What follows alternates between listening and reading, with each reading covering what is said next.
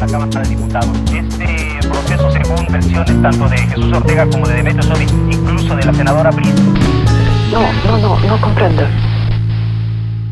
Всем привет! Всем привет! И это Оля Ермолаева, и это первый выпуск второго сезона «Но Компренда». Сегодня мы пишемся вместе с Кариной, которая была частым гостем первого сезона, и мы вместе будем не понимать поступки, которые люди совершают во имя любви. Привет, Карина. Привет, Оля. Поздравляю тебя с началом второго сезона твоего замечательнейшего подкаста. Спасибо тебе, что пригласила меня в первый выпуск. Мне очень приятно. Давай сразу с места в карьер. Какие поступки сумасбродные, страстные, дурацкие, романтичные совершала именно ты? Может быть, есть что-то такое, что ты помнишь до сих пор ради любви? О, боже, да. Есть что-то такое, которое я вряд ли когда-нибудь забуду. А, короче, в общем, как Оля любит на сексуальную тему, это все было. Прекрасное начало. Да. В общем, я была тогда молода и глупа, а, была очень сильно влюблена в одного парня. В общем, у него была принципиальная позиция, что он не хочет иметь отношения с девочками, которые еще девочки, то есть девственницы. Вот. Угу. И... Неопытные. Да, да. Угу. Ну, короче, он сказал, что, типа, я не хочу брать на себя такую ответственность, там, вдруг меня еще влюбятся. Ну, короче, знаешь, такая фигня. Вот, обычно же ебутся, как бы, блядь, без чувств, без любви, просто как животные спарились и разбежались. Поебались, разбежались. Подумаешь вообще. И, короче, я взяла себе, знаешь, как задачу номер один — совратить его, чего бы мне это не стоило ну, он знал, что как бы я девочка, все такое. Даже он со мной как бы даже встречаться не стал. Я говорю, блин, ну просто давай повстречаемся там, ну, без секса, без. Он такой, нет, типа, я там не буду. Я говорю, ну ладно, ок. Короче, я замутила с его товарищем.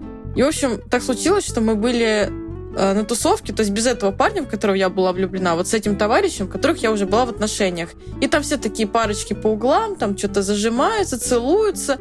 А мы с ним ушли на чердак, тоже, типа, там, потусоваться вместе. И что-то мы валялись, целовались. И, в общем, ну, вроде как началось все это действие эротического характера, но что-то, короче, до этого так и не дошло. То ли я была не в настроении, то ли что, я уже не помню, если честно. А, и, в общем, мы спускаемся снизу, ой, сверху вниз, и все почему-то подумали, что мы переспали. Я такая, ну ладно, ок, думаю, не буду опровергать слухи. Ну, типа, быстрее дойдет до того чувака, что, типа, у меня уже все было. Угу. Такая, знаешь. Ага. Вот. Ну, короче, в общем, э, прошло время, я с тем парнем рассталась, с которым у меня типа все было. И, в общем, я начала подкатывать обратно к тому парню, в которого была влюблена. Я такая говорю, ты знаешь, что у меня было? А ты знаешь, с кем? И ты знаешь, как? Я там просто с три короба напиздела. Вот, он, короче, поверил. Я прям представила, как ты до этого, знаешь, какую-то литературу читала, чтобы самые подробности вызнать, как это бывает вообще. Да, тогда я подготовилась. Да, тогда еще интернета не было. Я настолько старая. Я узнавала всего подружек из первых уст. Вот. Ага. А, ну, в общем, я к нему подкатывала. Извини, пожалуйста. Я сейчас подумала о том, что действительно среди аудиослушателей этого подкаста очень много людей, чей первый секс был до интернета. Да, и до мобильных телефонов. Ну да. Добро пожаловать в клуб старых пёст. Стряхните пыль слушайте нас дальше. Ладно, вот. Ну, короче, я к нему подкатывала, рассказывала ему, какая я опытная, и как я, типа, вся такая раскрепощенная. Я говорю, давай, типа, замутим, что ты жмешься, как целка. Вот. Ну, короче, в общем, я всячески к нему подкатывала, подкатывала, и, в общем, он не устоял, мы начали с ним встречаться. И, в общем, первый опыт у меня с ним случился, ну, где-то там через пару месяцев буквально после там нашего с ним, начала наших отношений, потому что я же, типа, не могла долго ждать. Я же, типа, все, я уже готова, давай, там, я уже такая опытная, я уже, я уже больше не могу, боже, сколько можно ждать. У меня целый месяц не было секса, о боже. Вот. Короче, ну, в общем, у нас все случилось. А, но я ему так и не призналась, потому что мне было очень страшно. Думаю, блин, сейчас еще съебнет куда-то. Ну, короче, эти отношения были обречены на провал. Мы расстались где через полгода. Не виделись с ним 6 лет примерно. Ну, то есть, ну, как, виделись, но прям не общались тесно. Потом, короче, случайно мы начали опять пересекаться в одной компании. И что-то слово за слово, что-то мы обсуждали. Ну, короче, мы остались наедине. Я ему сказала, блин, ну, по приколу, говорю, блин, прикинь, а помнишь, мы, кажется, там встречались 6 лет назад, а ты у меня был первым. Хуя себе я тебя напиздила, прикольно, да? Он такой, он такой, в смысле?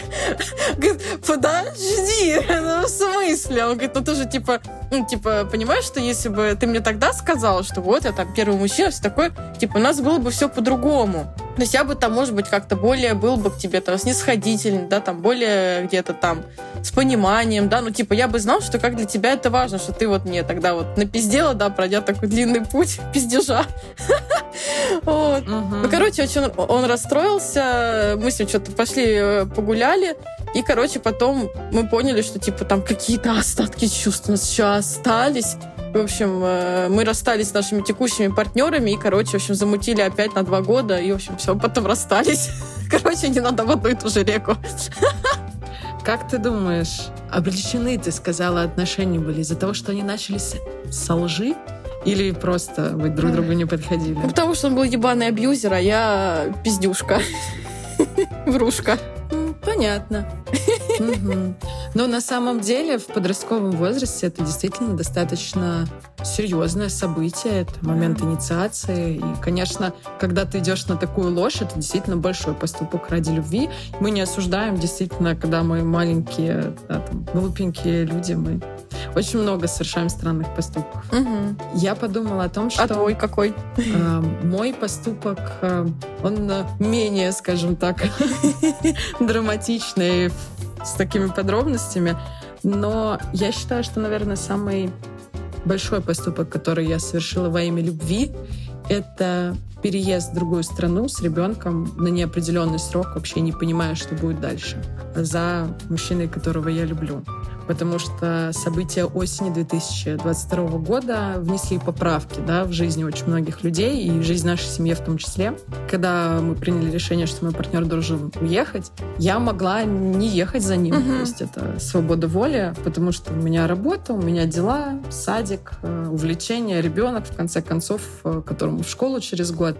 Но, тем не менее, я тоже переехала. Круто. Вот такой вот поступок. Мощно. И ты знаешь, я разговаривала с многими девчонками на эту тему. Я делала опрос среди подписчиков а, своего профиля в Инстаграм. А, у меня есть несколько чатов, где много красивых, классных девчонок, и я попросила их поделиться своими историями для этого выпуска. И на самом деле очень много историй о переездах, действительно много, и это очень сильный поступок, правда. То есть оставить свою рутинную жизнь, а, своих друзей, своих родителей, иногда родной свой язык и переехать в страну, где у тебя нету ни черта ради партнера, это очень-очень сильно. Были истории такие, знаешь, более лайтовые, да, например, там перекрасить волосы. Одна девочка рассказывала, что у нее там парень очень хотел, чтобы она была блондинкой. А она была брюнеткой. Она такая, ну я вот так люблю, перекрасилась в блондинку, потом мы расстались. И следующий парень такой, слушай, ты такая красивая, как интересно, как бы ты вот брюнетка выглядела? Она такая, да ёб вашу мать, ребята, серьезно что ли? Ну, то есть такие скажем так, менее травматичная история, нежели лишение девственности, да, или переезд в другую страну. Ну да. Но все равно, слушай, нифига себе, я бы, например, не стала перекрашивать волосы, нахрен надо. Есть парик, в конце концов, для всяких эротических игр. Угу. У меня есть история очень такая... Она меня поразила. Она короткая, но интересная. Интересная своей масштабностью. Одна девушка, с которой мы общаемся, мне рассказала про то, что ради любви она отказалась, внимание, от контракта с Universal и мирового турне петь на разогреве у Шакиры потому что на тот момент ее молодой человек, потом жених, а позже отец ребенка был против. Охуеть. Ей тогда было 19 лет. Она потрясающе поет, она до сих пор бы выступает, но, представляешь, вот такой момент я про нее не знала, она поделилась, я, конечно, обалдела. Мне Блин, кажется, она я... жалеет или нет? Ну, уже что жалеть, уже столько лет прошло, ну, но да. мне кажется, это, знаешь, вот это такая возможность, которая, вероятно, действительно дается только один раз. Да. Какова должна быть, какова должна быть любовь, такова и больше не какова, да, чтобы ради мужчины отказаться от, от очень хороших карьерных перспектив. Ты бы смогла? Блин, Ну, сейчас, так скажем, я уже слишком старая для такого дерьма, я бы и сама бы не хотела. Но тогда... Ты такая, турные, куда-то ехать, Да ну нахер. нахуй надо. Я лучше, блядь, высплюсь, пойду погуляю. Блин, не знаю. Вот не знаю, вот если бы прям, ну, очень прям сильно любила бы, прям бы вообще пиздец и жить бы не могла, то, наверное, бы смогла отказаться, потому что это все-таки, ну, жертва, надо принести в жертву отношения. Потому что это не видеться, не общаться, это постоянные вот эти съемки, работа, разъезды. А если бы это так, поебались, разбежались, то сказала бы, да, блядь, и хуй с тобой, и уехала бы с Шакирой. Шакира, Шакира. Ну просто да, с Шакирой. В общем, история просто вау, меня она очень поразила. На самом деле, сейчас мне пришла в голову вот какая мысль, что по всему миру женщины регулярно ради любви отказываются от своей карьеры. Мгм. Знаешь, когда? Когда идут в декрет, например. То есть пускай это какой-то перерыв, но это та жертва, которую женщина приносит э, Да. достаточно часто. Ну, я имею в виду не одна и та же женщина, которая очень часто рожает, а в целом женщина, как индивид, существующий на Земле, достаточно часто действительно отказываются от каких-то карьерных перспектив э, для семьи, для того, чтобы рожать детей, быть любимым. Все такое. Да, поэтому мы поаплодируем стоя тем мужчинам, которые уходят в декрет вместо своей женщины. Например, девушка на фрилансе работает, да, и говорит, слушай, Мгм. давай, давай вместе растить ребенка. И мужик такой, бля, охуенная идея, давай. И они вместе такие, ля-ля-ля, так весело, прикольно, вместе мыть жопу. Слушай, ну я считаю, что мыть жопу ребенку нужно независимо от того, сколько родителей в декрете. Да я шучу, Все, конечно. кто занимается твоим ребенком, бабушки, няни, все должны мыть ему жопу. Если жопу будет мыть только мама, ну, как бы, ну, такое. Так, хорошо. Хочешь еще одну историю? Да, давай, Ну, Значит, смотри. Я буду ее прям зачитывать. давай. А, Орфография и пунктуация автора сохранена. Там ничего особенного. Я была молодая и глупая. Плюс в целом я всегда искала какие-то ответы на вопросы и изучала разные религии и философские течения. Православие, потом католицизм, ислам, потом были индуизм и буддизм. Но вот на тот момент, когда я познакомилась с этим парнем, я очень много времени проводила в Дагестане. Это отдельная история. Я русская, и связи с Дагестаном у меня нет. Он верующий был дагестанец, но такой адекватный, милый парнишка. Ну и он мне так нравился, я знаю, что и я ему нравилась. Но дальше дружба у нас не доходила. Он как бы тормозил общение. Я думала, это с религией связано, и как влюбленная дурочка приняла ислам и хиджаб надеть собиралась. Блять. Ну и это не помогло. Как оказалось потом, ему родители его одноклассницу засватали еще в третьем или четвертом классе. Он на ней и женился. Хороший парень он, но как хорошо, что у нас нет, ничего у нас не получилось. Потому что я по природе своей та еще вертихвостка и распущенная женщина. Из разряда я не вижу ничего плохого, если посторонний мужик меня увидит краем глаза голой. Я очень люблю голые платья, вот прям, чтобы соски было видно. Моя сексуальная фантазия — это МЖМ. Но представляю, как э, долго э, я бы продержалась в исламе и хиджабе. Поэтому Аллах отвел. Как тебе? Блять, меня переполняют эмоции. В общем, девчонка классная, веселая. Да, но это прям такой шаг, то есть при- принять другую веру, да, ради того, чтобы соблазнить мужчину. У меня две таких знакомых. Одна из них моя сводная сестра, Да а вторая сестра моей одноклассницы. Ну, не совратить, они вышли замуж, э, при- точнее, приняли ислам, вышли Мгм. замуж, родили. Но я бы тоже, ну, блин, я не знаю. Я, я их не осуждаю, но я бы, наверное, не хотела бы. Типа, ну, мы, типа, мы любим друг друга или мы тут религию обсуждаем? Но слушай, в некоторых религиях это очень тесно связанные понятия. Ну, not for me. Ну да. То есть такое опциональная такая история. Знаешь, я знаю одного мужчину, он дагестанец, очень красивый, он прекрасно сложен, он интеллектуально развит, интересный собеседник, весельчак. И он лютейший повеса, скажем так. Он постоянно тусуется с разными девчонками, заводит с ними какие-то непродолжительные сексуальные отношения. И, естественно, очень много девочек, лакомый кусочек, достаточно обеспеченный, хотят с ним нормальных отношений, хотят замуж, но он очень строг в плане э, религиозных убеждений. То есть он же женится на той девочке, которую выберут его родители, да, которая будет с ним одной веры. Но при этом это ему не мешает а, трахаться как бы с девчонками любых национальностей и вероисповедания. В общем, вот такую вот жизнь ведет. Охуенно устроился. Значит, я, блядь, тут поебусь со всеми подряд, а мне подавай целочку на золотом блюдечке, да? Mm-hmm. Ну, с другой стороны, я думаю, что если он это озвучивает сразу, что как бы девочки не надо от меня ждать каких-то матримониальных, скажем так, планов, то не вижу в этом ничего плохого. Ну, честно. а как его жене? А, жалко девчонку, которая влюбится прям. Ну, слушай, он еще не женат. То есть, понимаешь, он еще не нагулялся. Возможно, он будет очень примерным мужем и как раз не будет там изменять ей, например. Будем надеяться. Мы этого не знаем пока что. Да. И вот сейчас настало время самый, самый разрыв, просто разорвавший мой мозг истории. А, мне ее написала тоже девочка максимально подробно. Просто видно, что человек старался. С ее разрешения, естественно, я ее сейчас озвучу. А, я смеялась в голос. Я не знаю, смогу ли я сейчас сдержаться.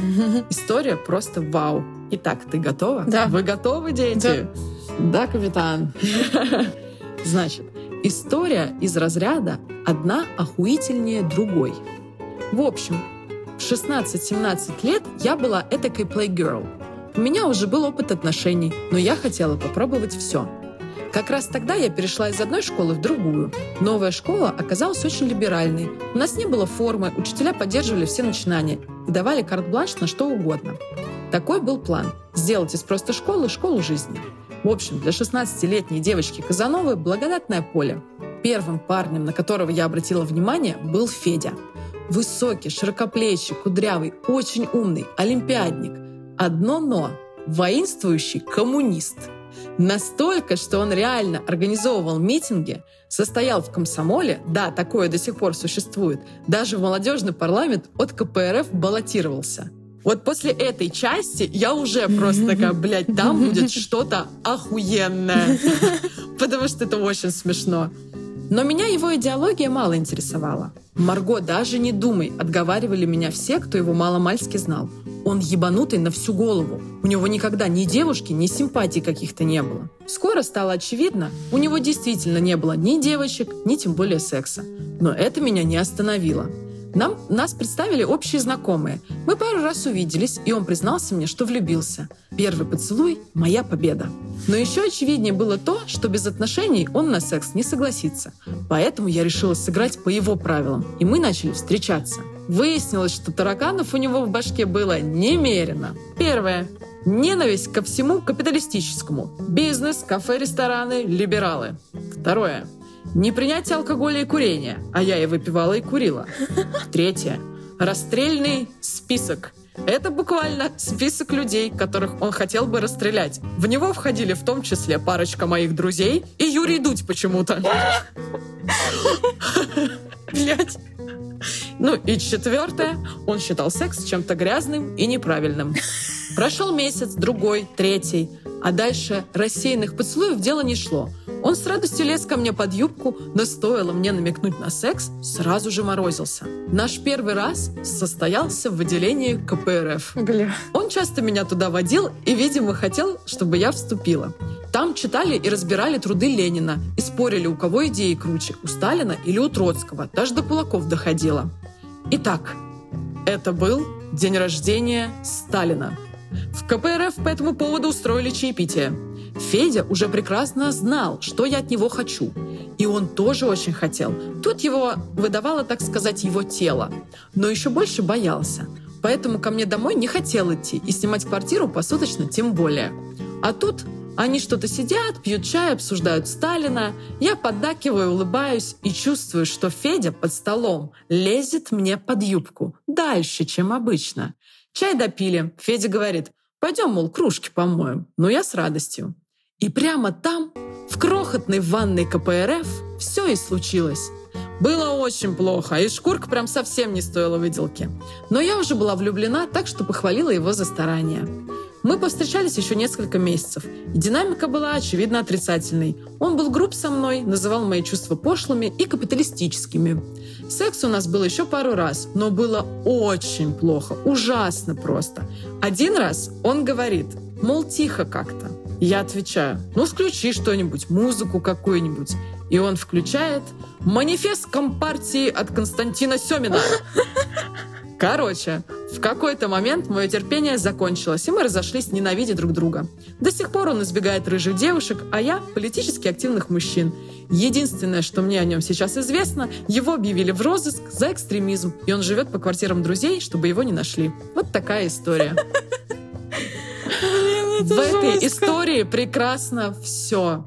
Просто предыстория, завязка и кульминация по всем жанрам драматургии прекрасно. Понимаешь, это был день рождения Сталина, и заниматься сексом под манифест Компартии — это просто вау. То есть вот эти все romantic collection, ромпер-стомпер, я не знаю, кто под что из вас любит заниматься сексом, про, а Энигма просто отсосали сейчас сбоку, потому что Константин Семин просто топ of the топ.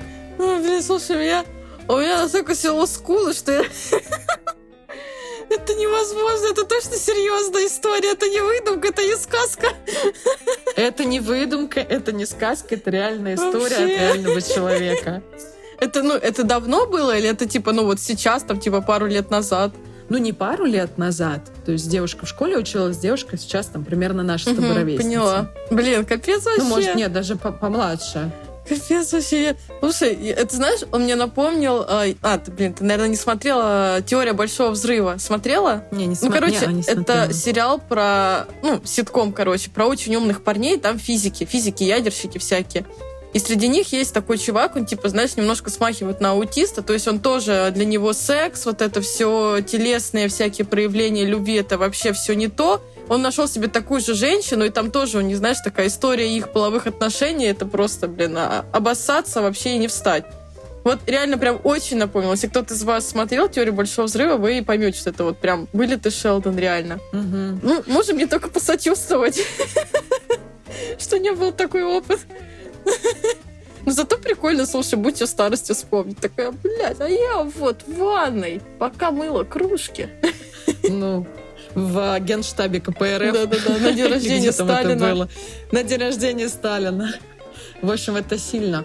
Как минимум, спасибо. Спасибо этой девушке за ее опыт, потому что я могу это использовать э, в этом выпуске. Это действительно очень классная история. Мне хочется ближе к финалу нашего выпуска обсудить глобальную мысль. А почему люди вообще совершают эти поступки? Как ты думаешь? Ну, мне кажется, что, в первую очередь, ради себя, потому что, ну, как доказать самому себе, что вот я вот, а я могу вот так вот сделать, да, я там могу, ну вот на твоем примере, да, я могу вот взять и переехать. Могу, блядь, не хотеть, а могу захотеть. Вот я взяла и смогла. То есть, ну, как бы показать самому себе, что да, я вот тот человек, который способен на поступки. Это в первую очередь. Во вторую очередь показать своему партнеру. Блядь, смотри, какая рядом с тобой охуенная телочка. Взяла, блядь, и там дала тебе... Э, и перекрасилась. И перекрасилась. Или там переспала с тобой, э, моя кружки там какой-то совковой ванной. То есть это, ну, наверное, как-то обозначить свою ценность, да, может быть, как-то повеселиться, да, там что-то сделать по приколу. Это же тоже, но поступки, они же не должны быть типа, там, вот такой широкий жест, там, не знаю, я подарил тебе дом. А я вот тебе сейчас готова покрыть эту историю, потому что среди историй девчонок была одна такая, что девушка ради любви согласилась на анальный секс, например, который она не пробовала и вообще-то не планировала никогда пробовать, не очень ее этот вид сексуального удовлетворения привлекал. Можно ли это считать, что она сделала ради себя, доказать себе, что я могу? Да хрен знает. Меня там... Мы же не знаем, что у нее в голове есть, было в Есть еще момент. бесхозное отверстие. Ну да. Может, она такая, а я вот думала, я не смогу, а я-то смогла. Мне кажется, наоборот, в этих всех поступках присутствует некая жертвенность и, может быть, ценность другого человека и его значимость в вашей там паре, в вашем каком-то союзе. Потому что Согласись, все эти моменты, то есть начиная от самых мелких, как, допустим, а, постричь волосы, там, перекрасить их, бросить курить, да, изменить э, какой-то стиль жизни, допустим, у тебя там партнер зожник, он такой, блядь, ну я с курящей девушкой не буду бросить курить, ну, заканчивая переездами, отказами от карьеры, сексуальными приколами, то есть, простите, первый секс, э, э, секс какой-то, который там, человек не хотел никогда пробовать, это очень большая жертва. И можно ее совершить только если значимость вашего партнера очень велика в ваших глазах, а также значимость ваших отношений. Потому что, может быть, ты думаешь, как зовут опять твоего этого краша? Я забыла, который играет... э, Генри Кавилл. Да, да, да. Ну или Джейсон Мамо тебе Ага. такой говорит, Карина, хочу заняться с тобой сексом. И желательно анальным. Ты такая, знаешь, Генри Кавилл, как бы ты, конечно, очень для меня краш, но нет. Типа, я неприкосновенна в этом плане. Кстати, да, вот тебе ситуация. На пороге Генри Кавилл говорит тебе, Карина, хочу анальный секс. Что скажешь? Скажу, как обычно, мой ответ всем желающим, что сначала ты, потом я. Если тебе понравится, то я, может, попробую. Блин, это потрясающе. То есть всем желающим, это мне очень понравилась фраза. И ответ твой очень классный. Ну, допустим, да, если бы у меня на пороге нарисовался Джейсон Мамова и сказал, люблю тебя, переезжай ко мне жить в Лос-Анджелес, я бы, наверное, его послала, потому что я такая, ну, слушай, ты, конечно, краш, но если ты оплатишь переезд всей моей семьи, то мы подумаем. И подруг, вообще-то. С кем там дружить-то будешь? С Джессикой Альбой, что ли? Ну да, тоже правильно. Давай э, в финале этого эпизода, первого, первого из второго выпуска, дадим какое-то напутствие человеку, который сейчас находится в точке выбора. Перед ним стоит, не знаю, пред- предложение что-то новое попробовать, от чего-то отказаться, что-то привнести в свою жизнь. И он хочет выбрать, и как ему сделать этот выбор? Выбирать нужно сердцем. Сердце всегда знает правильный ответ. То есть голова может э, принести 100-500 вариантов, 100-500 мыслей, но всегда нужно прислушиваться к своим чувствам. Если предложение не соответствует и не откликается вашим каким-то ценностям, вашим убеждениям и вашим желаниям, то, блядь, и хуй с ним. Даже если это Джейсон Мамова, который стоит и предлагает анальный секс. С. Генри Кавиллом. Да, на пару, вдвоем. Давайте этот, как это, когда вчетвером, как это называется, скажи мне. Не Групповуха, короче. Квартирник. Вот. Короче, да, э, не надо рушить свои какие-то идеалы внутренние, которые у вас уже устоялись только ради того, чтобы, чтобы удовлетворить чьи-то желания, да. То есть, если вам не хочется, то, блядь, и хуй с ним. Никто не сдохнет, блядь, без анального секса, в конце концов. А очко надо беречь с молоду. В целом, наверное, да, действительно, при выборе важно сверяться со своими ценностями. Если ваша ценность, например, сохранение семьи, то, может быть, анальный секс — это не так уж и плохо. С грамотным партнером, с правильной подготовкой. Почему бы и не попробовать? И это был Но Компренда. Всем пока.